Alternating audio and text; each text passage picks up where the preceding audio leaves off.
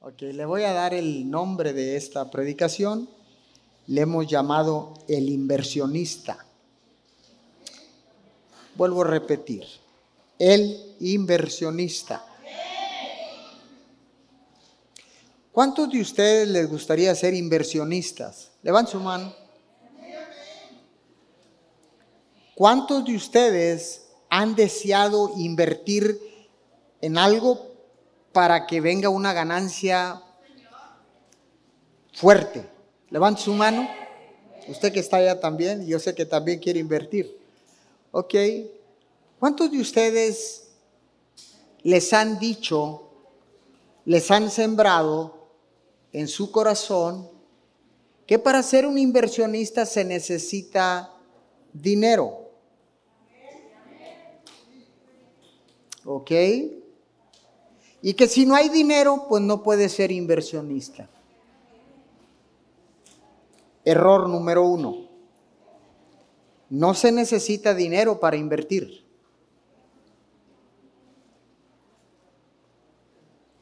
No se necesita un solo peso para invertir.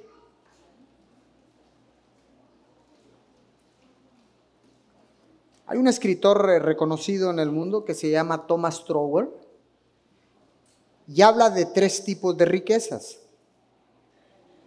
Número uno, riquezas espirituales. Número dos, riquezas intelectuales.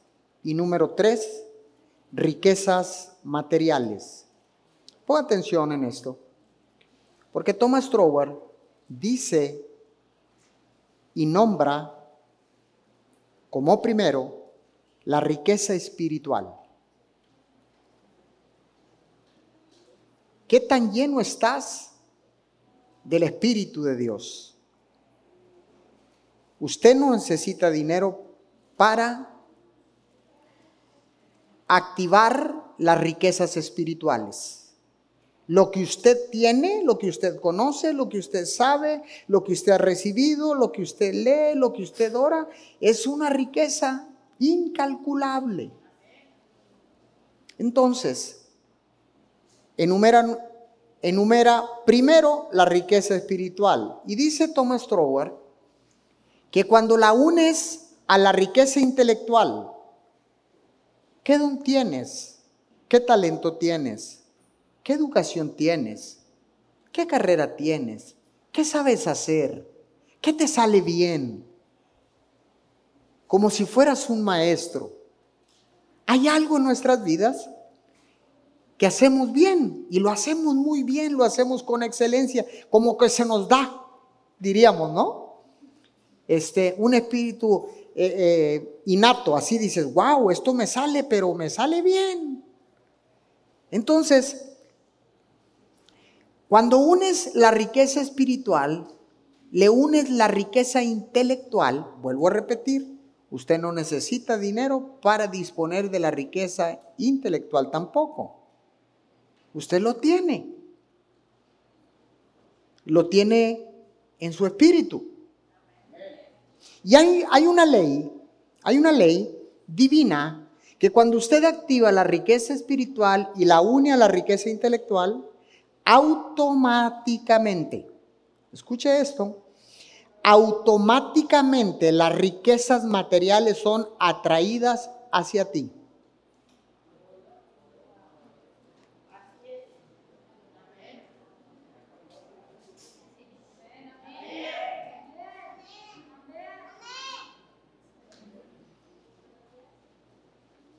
¿Ve cómo dudamos? ¿Cuánta duda? Es una ley. El problema es que nos han sembrado que tenemos que tener algo de dinero para poder ser un inversionista.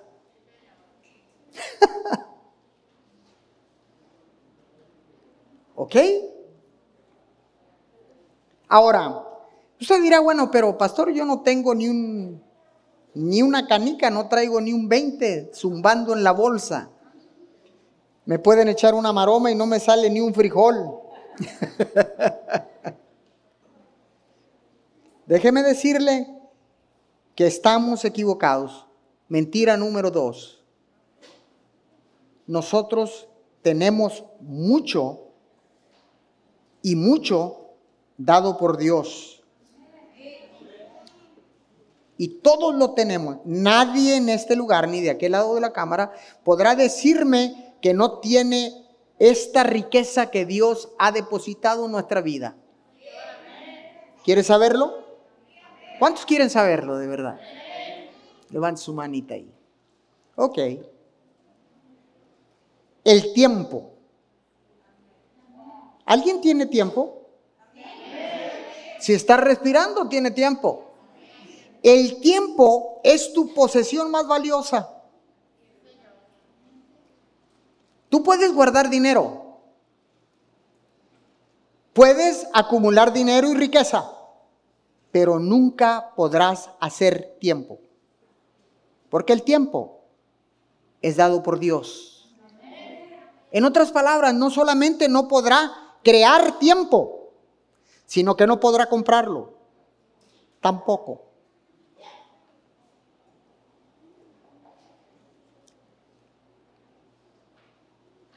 Entonces, ¿dónde está lo que nos han sembrado? Que somos pobres, muy pobres, que no tenemos nada que hacer. Y la Biblia dice que en la, eh, que dice, dice, que en la, ay, ¿cómo dice ahí? Dice, en la pobreza hay abundancia de riqueza.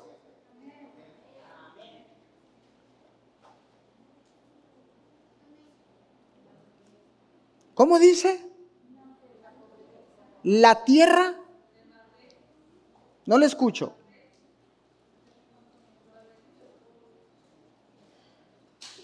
En el barbecho del pobre hay abundancia de riqueza. Pero ¿cómo? ¿Cómo? En el barbecho del pobre hay abundancia de riqueza. O es pobre o es rico. No, no, no, no, no, no, no tenemos el versículo bíblico. Yo solamente le estoy dando un bosquejo de lo que significa las riquezas que nosotros tenemos. Le hablé de riquezas, le hablé de riquezas espirituales, riquezas intelectuales. Ahora le estoy hablando de otra riqueza incalculable, el tiempo.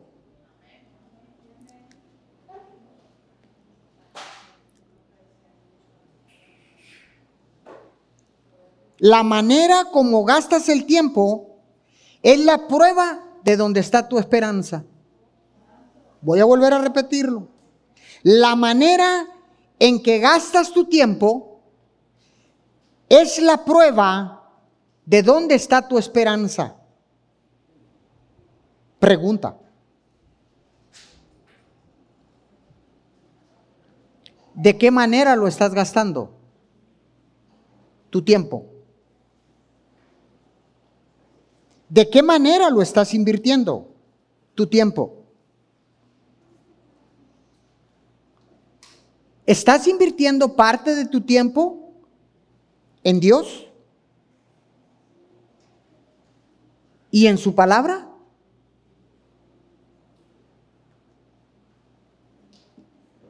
Deuteronomio 6, versículo 6 al 8. Le leo en la Reina Valera del 60.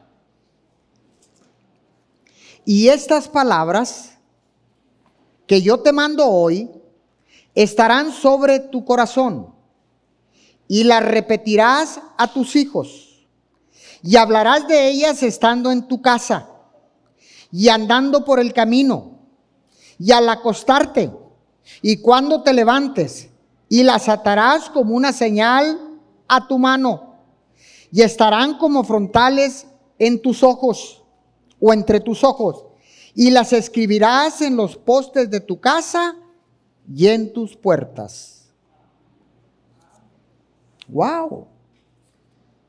Desde el principio, Dios siempre ha deseado esto.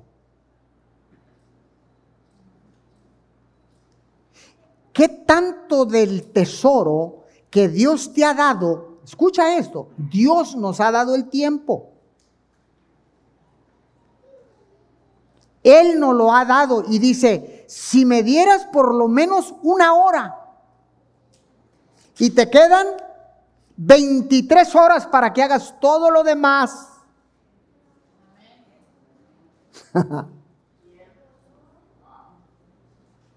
Regresa al 6, por favor.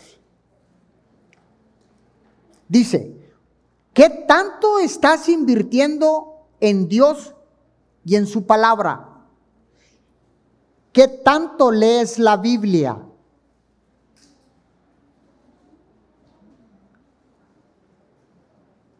Yo la leo 15 minutos diario. 15 minutos y me quedan 23 horas y 45 minutos. Y con 15 basta, sobra y se completa. Con 15 minutos. Dice una discípula que tengo, dice, pastor, si el mundo supiera que con 15 minutos de estudiar la Biblia todos los problemas se resuelven, se resuelven, el mundo no dejaría de hacerlo jamás. Escuche esto, el tiempo Dios te lo dio. Y no es eh, tan exigente. Orar, media hora, una hora, leer la palabra, 15 minutos, usted váyale restando. Póngale una hora, le quedan 23. Póngale 15 minutos de leer la palabra, le quedan 22 horas y 45 minutos para usted, abundantemente, porque Dios es un Dios abundante. Y dice él, y estas palabras que yo te mando hoy estarán sobre tu corazón y las repetirás a tus hijos. ¿Cuántas veces le has repetido la palabra a tu hijo?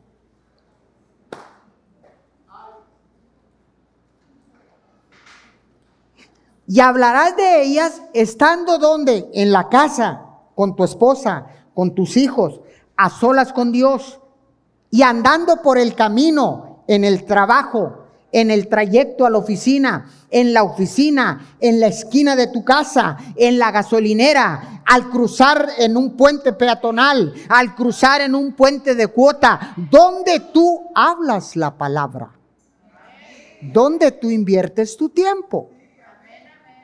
Y dice, y andando por el camino, y al acostarte, Salmos 4.8, para todos aquellos que tienen insomnio, en paz me acostaré y asimismo descansaré, porque solo tú, oh Dios, me haces vivir confiado.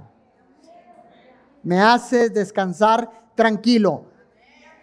Dice, escuche, ¿cuánto te lleva repetir o declarar Salmos 4.8? Ni un minuto. Ni un minuto.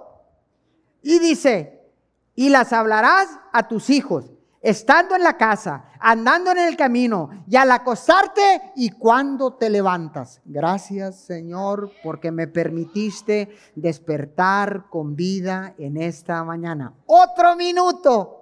Y le quedan como 22 horas y media. Sigue, verso 7. Y las atarás como una señal en tu mano y estarán como frontales entre tus ojos. ¿Sabe qué quiere decir eso? Que tiene que estar en tu mente. En tu pensamiento tiene que estar la palabra. Dice, y las escribirás en los postes de tu casa y en tus puertas. Ah, ¿Dónde tienes escrito un versículo bíblico o eres de los que te da pena que digan, ay, eres aleluyo? Eres hermanito de la religión. No, no soy hermanito de la religión, ni soy aleluyo. Simple y sencillamente soy un buen inversionista. ¡Ah! Tan fácil contestarle al que se burla. ¡Wow! Dios desde el principio lo ha querido y no es tan exigente.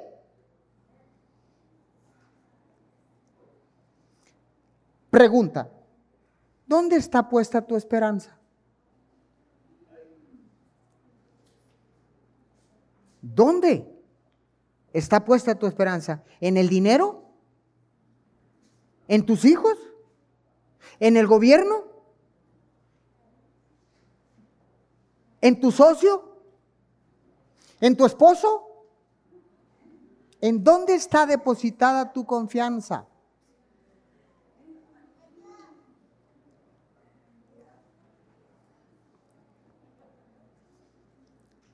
Salmo 119.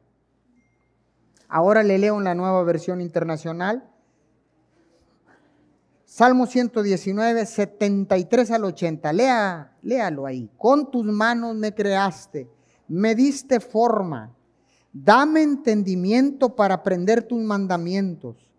Los que te honran se regocijan al verme, porque he puesto mi esperanza en tu palabra. Señor, yo sé que tus juicios son justos y que con justa razón me afliges. Que sea tu gran amor mi consuelo. Usted que está allá también léalo conmigo, de aquel lado de la pantalla.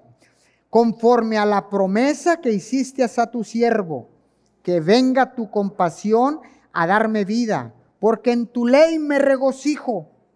Sean avergonzados los insolentes que sin motivo me maltratan, que se burlan.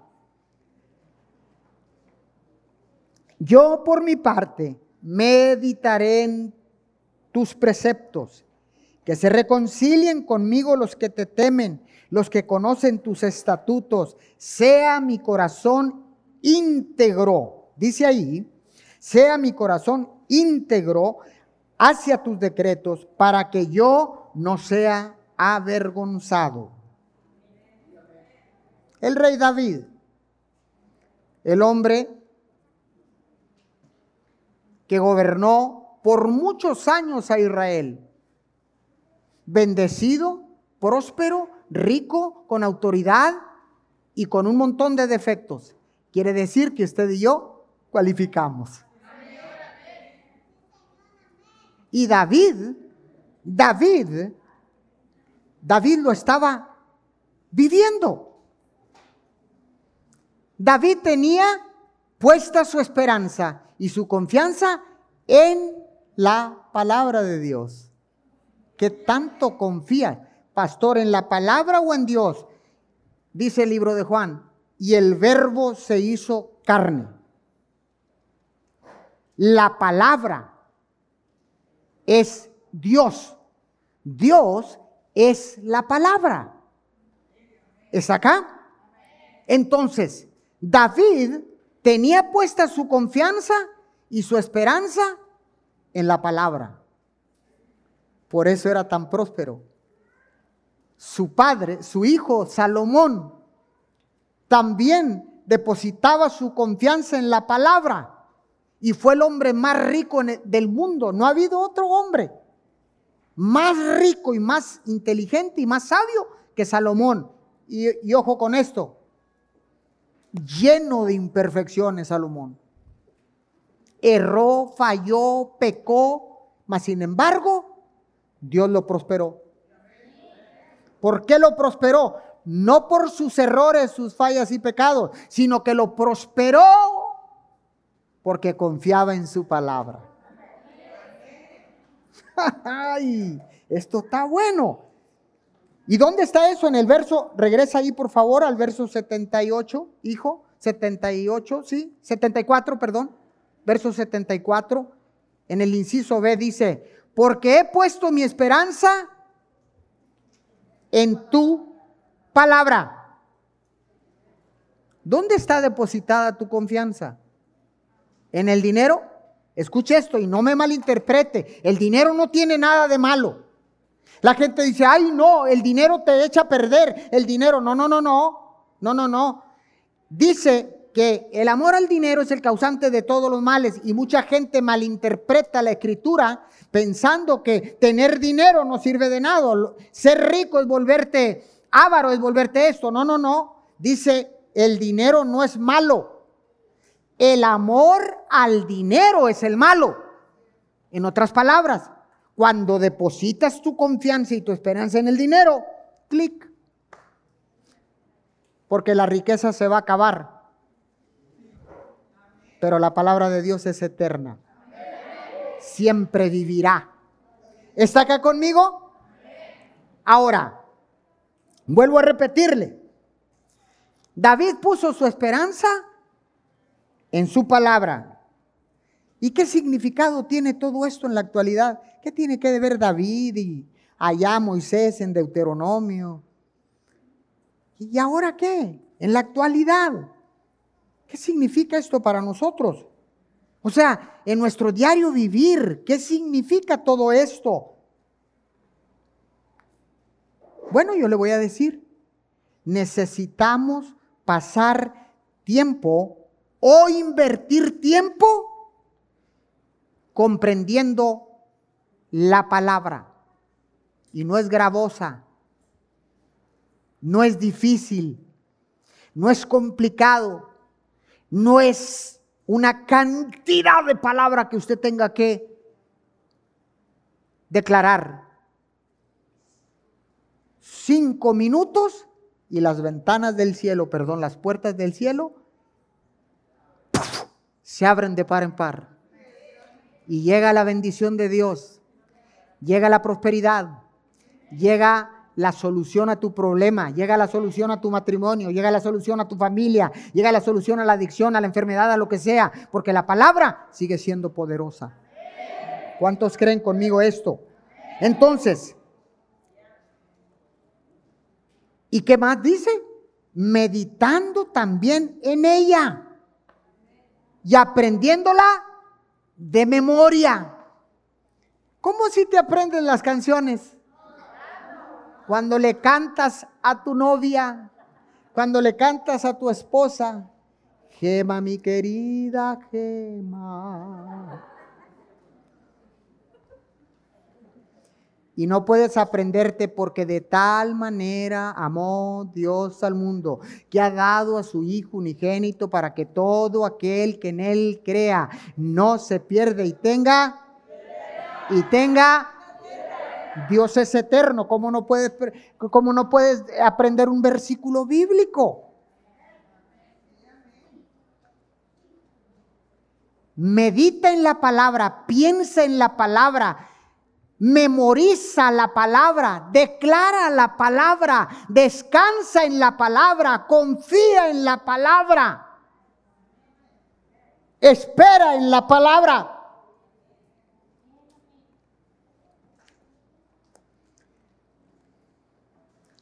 ¿Estás pasando tiempos difíciles? Ahora nadie, en verdad. Yo, yo sí estoy pasando tiempos difíciles. Y en veces creo que se me va a derrumbar la tierra y el cielo y todo.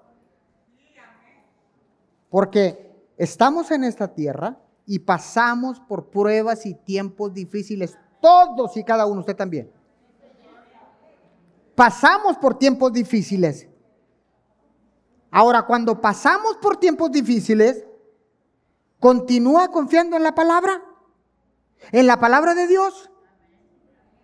Versos 75, 76 y 77. Vamos allá, por favor, hijos.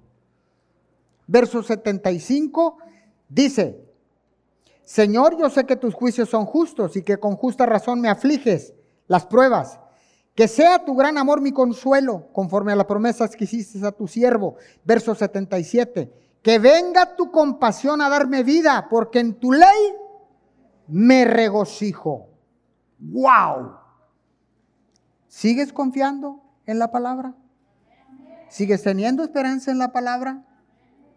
Déjeme decirle, verso 77 y versos, verso 77 dice, que venga tu compasión a darme vida, porque en tu ley me regocijo, me gozo. Y en el verso 80 dice, sea mi corazón íntegro hacia tus decretos, para que yo no sea avergonzado. Hay una, una versión que dice, para que yo camine con la cabeza en alto. ¡Wow! ¿Por qué? Porque cuando tú tienes un tiempo en la palabra, leyendo la palabra, cuando tú tienes un tiempo con Dios, nos inspira y nos da sabiduría te reconforta para que puedas vivir y vivir bien. Y que puedas caminar para que nadie te avergüence. Que puedas caminar con la cabeza en alto. Escuche. El religioso dice, no levantes la cabeza por eso porque es orgullo. Déjeme decirle, nosotros no levantamos la cabeza por orgullo, nosotros levantamos la cabeza por identidad. Sabemos quiénes somos en Cristo y sabemos qué tenemos en Cristo. Cuando alguien te diga que eres un orgulloso, dile, no Señor, no soy orgulloso, sino que yo levanto mi cabeza porque dice su palabra que Él levanta mis hombros, levanta mi cabeza, pone mi pie en tierra, en roca firme por lo tanto, no es orgullo, es identidad. Sé quién soy, sé qué tengo, sé de dónde vengo, sé que vine y a dónde voy. Aleluya.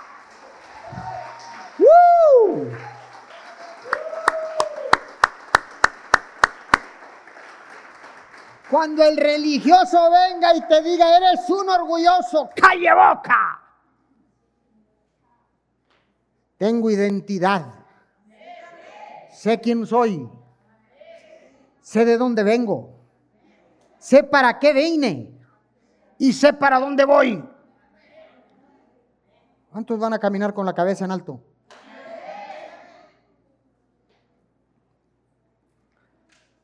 Verso 74. Los que te honran se regocijan al verme, porque he puesto mi esperanza en tu palabra.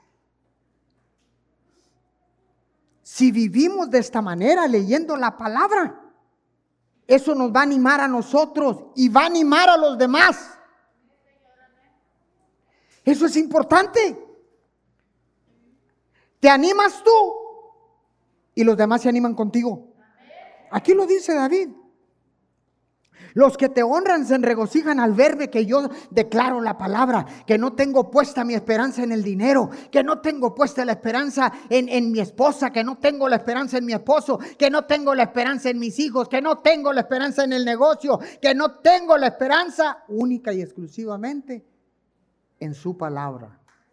Y cuando la gente te ve, dice, wow, a este la crisis no le hace nada, a este la pandemia no le hace nada, a este, oye, puede venir un huracán y no le hace nada. ¿Por qué? Porque siempre está confiado, declarando la palabra y la gente dice, yo quiero ser como tú, quiero ser como tú, quiero ser como tú, quiero ser como tú, que confías totalmente en la palabra de Dios. ¿Cuántos dicen amén por esto? Dele fuerte el aplauso al Señor.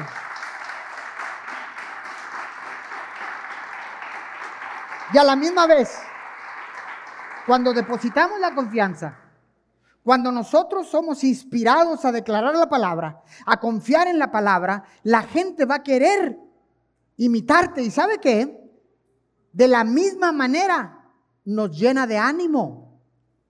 Vivimos animados, no desanimados tristes, ojerosos, cansados, sin ilusiones. Yo tengo un ánimo tremendo, digo, wow, estoy atravesando por un tiempo difícil, pero cuando declaro la palabra, hay un poder que se desata sobre mi vida y me levanta y me sustenta y, oh, me guía, wow. Entonces, todo esto también nos llena de ánimo. Y también te llena de ánimo cuando ves a otras personas que están confiando en la palabra. Dices, wow, yo recuerdo que conocí a mi vecino, yo recuerdo que conocí a mi compañero de trabajo y hace 30 días vivía totalmente desanimado, vivía confiando en la riqueza, pero ahora que le enseñé cuando me vio declarar la palabra, ahora me llena de gozo, me llena de alegría, me, oh, lo escucho hablar y dice, ¿sabes qué?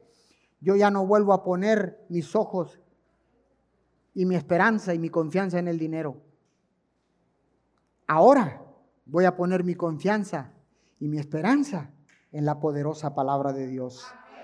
¿Cuántos pueden confiar en la palabra de Dios? Ahora, ¿cuántos de ustedes saben que las palabras tienen un potencial sobrenatural? ¿Está acá conmigo? Tienen un potencial de traer grandes bendiciones. Pueden ser una fuente de vida. Pueden cubrir todas las faltas por amor al declarar las palabras. Tienen el potencial de restaurar relaciones y no solo restaurarlas, sino sanarlas. La palabra es poderosa. El poder de una palabra puede cambiarle la vida a una persona. Escuche bien, incluso salvarle la vida a alguien. Cuando decimos las palabras correctas. Una sola palabra le puede salvar la vida a una persona. La puede sanar, la puede liberar, la puede restaurar. Una sola palabra. ¿Estás invirtiendo tiempo en, la palabra? Gracias por el amén. Pero ahora no va a salir igual. Ahora usted va a salir declarando la palabra, leyendo la palabra. 15 minutos, viejo, son 15 minutos, vieja. Simple y sencillamente, aguántame el corte 15 minutos y te hago el lonche. 15 minutos, declaro la palabra y, el lonche va a salir, pero riquisísimo. Y Dios nos va a bendecir, nos va a prosperar, nos va a llenar de alegría, nos va a llenar de gozo, nos va a llenar de ánimo. Algo va a suceder porque cuando declara la palabra de Dios, algo sucede en tu vida y en mi vida. Apunte, apunte este principio. Una palabra declarada a tiempo puede salvarle la vida a una persona. ¿Cuántos lo creen? Lo vuelvo a repetir, ahí lo tiene. Una palabra declarada a tiempo puede salvarle la vida a una persona.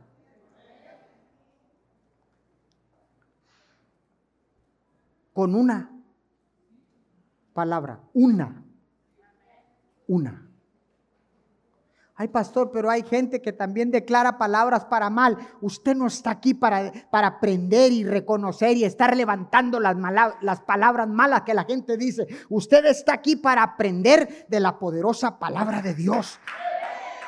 Las consecuencias que traen a declarar la palabra de Dios. Alguien dígame en esta palabra. Seamos imitadores de Jesús. Pronunciamos sus palabras. Jesús no tenía un título universitario. Jesús no fue a ninguna escuela, ninguna escuela o ninguna facultad de teología. A ninguna de esas. Sin embargo, cuando Jesús hablaba, la gente se reunía. Cuando Jesús hablaba y declaraba la palabra, atraía a las masas atraía a los ricos, a los gobernantes, a los pobres, a los enfermos, a los endemoniados, con solo declarar la palabra.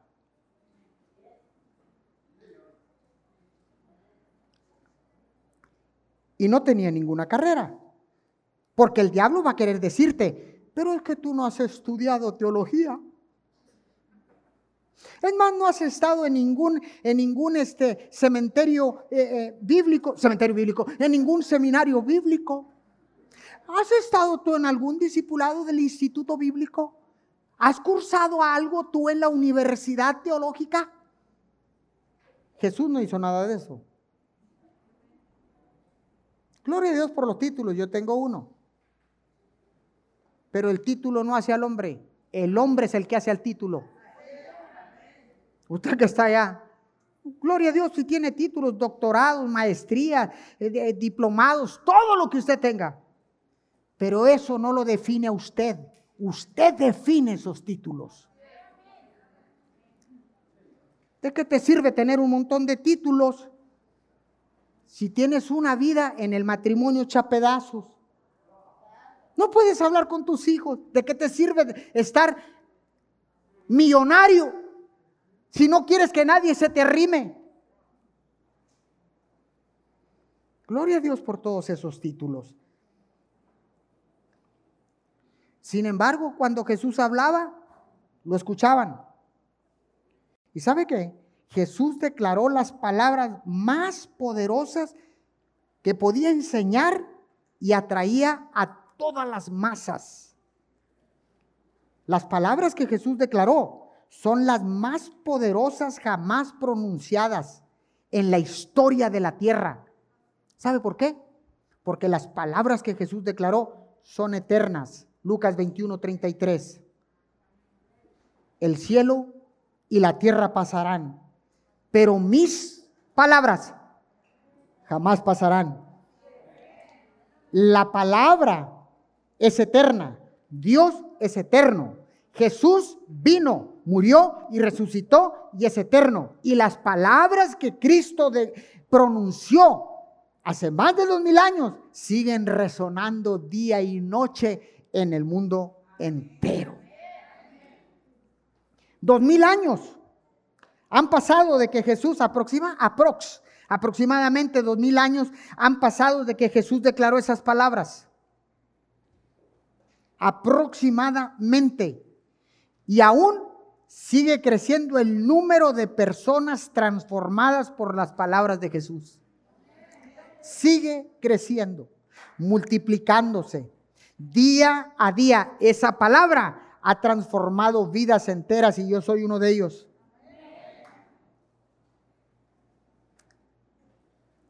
Ahora, son ampliamente reconocidas como las enseñanzas más grandes de todos los tiempos. Ahora, todo ha avanzado de una manera impresionante, la ciencia, la tecnología, todo ha avanzado, pero nadie ha sido capaz de mejorar las enseñanzas morales pronunciadas por las palabras de Jesús. Son las palabras más grandes que jamás se hayan pronunciado.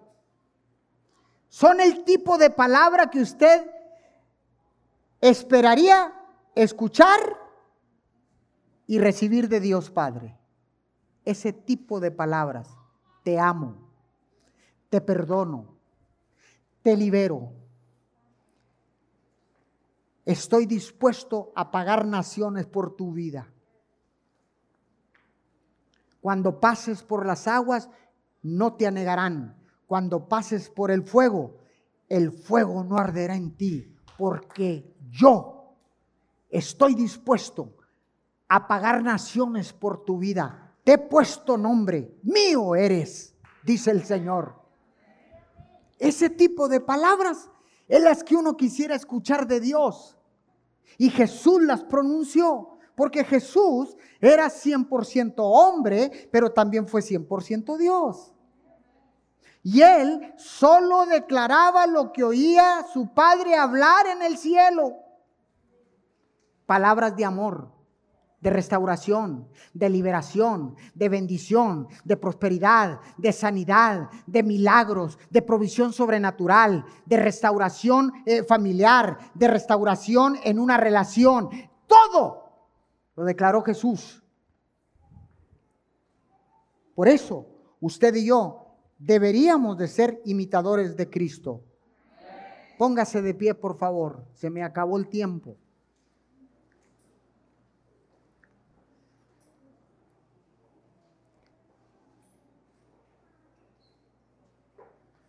¿Cuántos se van a volver inversionistas a partir de hoy? ¿Cuántos quieren ser inversionistas? Invierte en la palabra. Ocupa una porción pequeña de tu tiempo para estudiar la palabra, para tener una relación con Dios. Solo una porción pequeña y tu vida dará un vuelco total y la bendición del cielo vendrá sobre tu vida, sobre tu matrimonio, sobre tu casa, sobre tus finanzas, sobre tu familia, sobre tu ciudad, sobre tu país, sobre tu iglesia, sobre todo cuando declaramos, invertimos lo más valioso que tenemos, el tiempo. Cada vez que usted invierte tiempo declarando la palabra, escuche, usted honra a Dios. Y cuando usted lo honra, Él se vuelca en bendición. Y cuando usted declara una palabra, invierte tiempo como un buen inversionista, invierte tiempo declarando la palabra, el Señor está en el cielo y dice, ok, bien hecho hijo, buen siervo fiel, has sido fiel en lo poco, en lo mucho te voy a poner. A ver, Juvenal, Juvenal, Juvenal, a ver María, a ver Mariana, a ver José, a ver Juan, a ver, a ver, a ver, a ver, Hipólito, a ver, a ver, a ver, a ver quién, Rebeca, wow, mira, mira, mira, mira, Karina, mira acá, mira, mira, Silvia, mira, mira acá, declararon, invirtieron tiempo del que yo le di para declarar una palabra. Y el Señor está en el cielo y dice, ok, eran 50 años con 3 meses y 22 días dale 52 años. Y después vuelves a declarar la palabra y dice, ¿cuántos le habíamos dado? 52. Mm, dale 54. Y después dices tú, ay, pero voy a perder tiempo, 15 eh, minutos, no los puedo perder porque mi sueño necesito descansar, porque si no mañana no voy a ser productivo en mi negocio. Y dice el Señor, ah, es tu negocio. Cuando te venga la crisis como el de la pandemia, vas a decir, Señor, ayúdame. Y te voy a decir, tú dijiste que era tuyo, arréglelo solo, arregle el muñeco solo. Mis hijos son mis hijos y nadie los puede tocar. Alguien los puede tocar. Yo le doy derecho a mi Padre Celestial que está en los cielos que toque mis hijos. Porque cuando usted dice que son suyos, en el momento que el hijo le sale rebelde o que la, enfermedad toca el cuerpo de su hijo, usted dice, Señor, dice el Señor, dijiste que eran tuyos. Arréglelo usted. Arregle el muñeco usted. Y el Señor está diciendo, 55 años, dale 60 porque lo escuché anoche. Declarar mi palabra tomó un tiempo, solo un minuto, y declaró Salmos 4.8. En paz me acostaré y así mismo descansaré, porque solo tú, oh Dios, me haces vivir confiado. Cinco años más. Y las ventanas y las, las ventanas de los cielos se abren y la bendición viene sobre tu vida, sobre tu matrimonio, sobre tu familia, sobre las finanzas, sobre tu ciudad, sobre tu país. Todo viene al declarar un mínimo tiempo de tu tiempo. Y con esto termino. Hace tres, cuatro años Dios me dijo a mí, hijo, enseña a la iglesia que ya no hay tiempo para perder el tiempo. ¿En qué lo estás invirtiendo? Vamos a ser buenos inversionistas.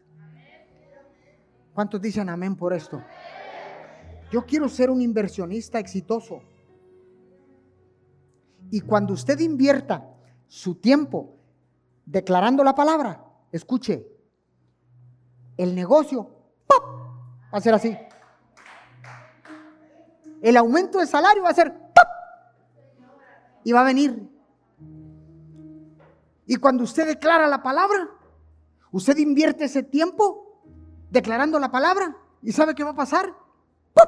Las oportunidades van a venir.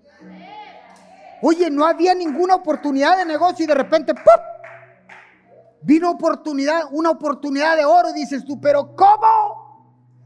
Si esto no estaba ni siquiera en mi mente pero fue que tomaste tiempo de tu tiempo, tiempo del tiempo que Dios te ha dado, porque todo es de Él, inclusive nosotros le pertenecemos a Él.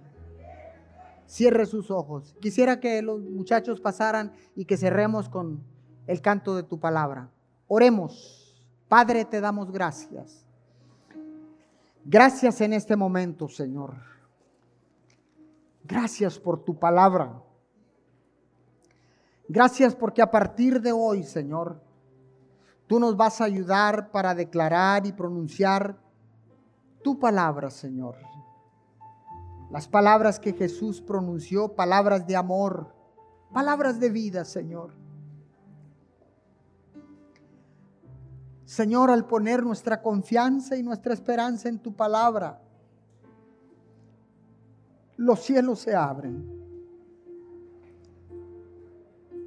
Tu gloria viene sobre nuestra cabeza.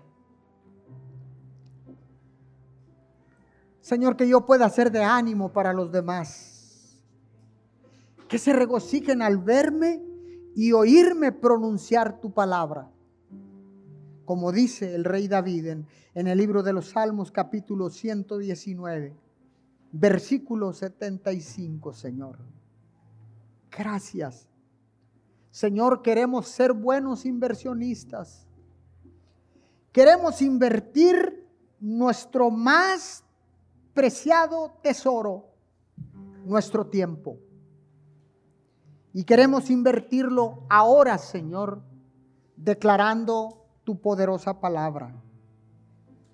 Ahora sé que tengo lo más preciado, Señor,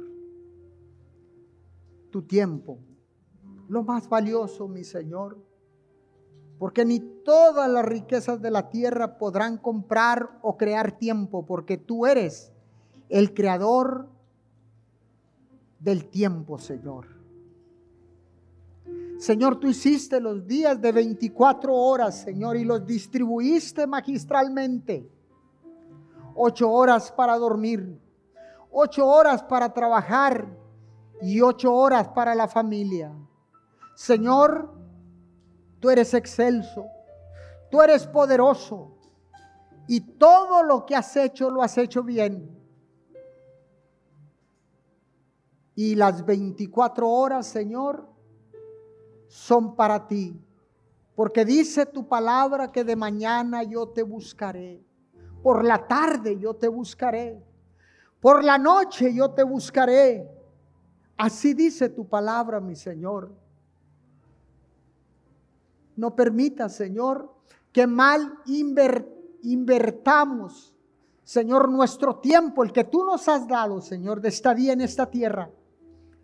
Que no desperdiciemos lo más valioso, el tesoro más valioso que nos has dado, que es el tiempo, Señor declaramos ser mayordomos, fieles, eficaces, contundentes, Señor, para manejar tu tiempo. Hoy, Señor, más que nunca, tu palabra y nada más que tu palabra. Tu palabra permanece, Señor. Tu palabra es eterna, porque tú eres el mismo ayer, hoy y siempre, porque tú eres el Dios eterno.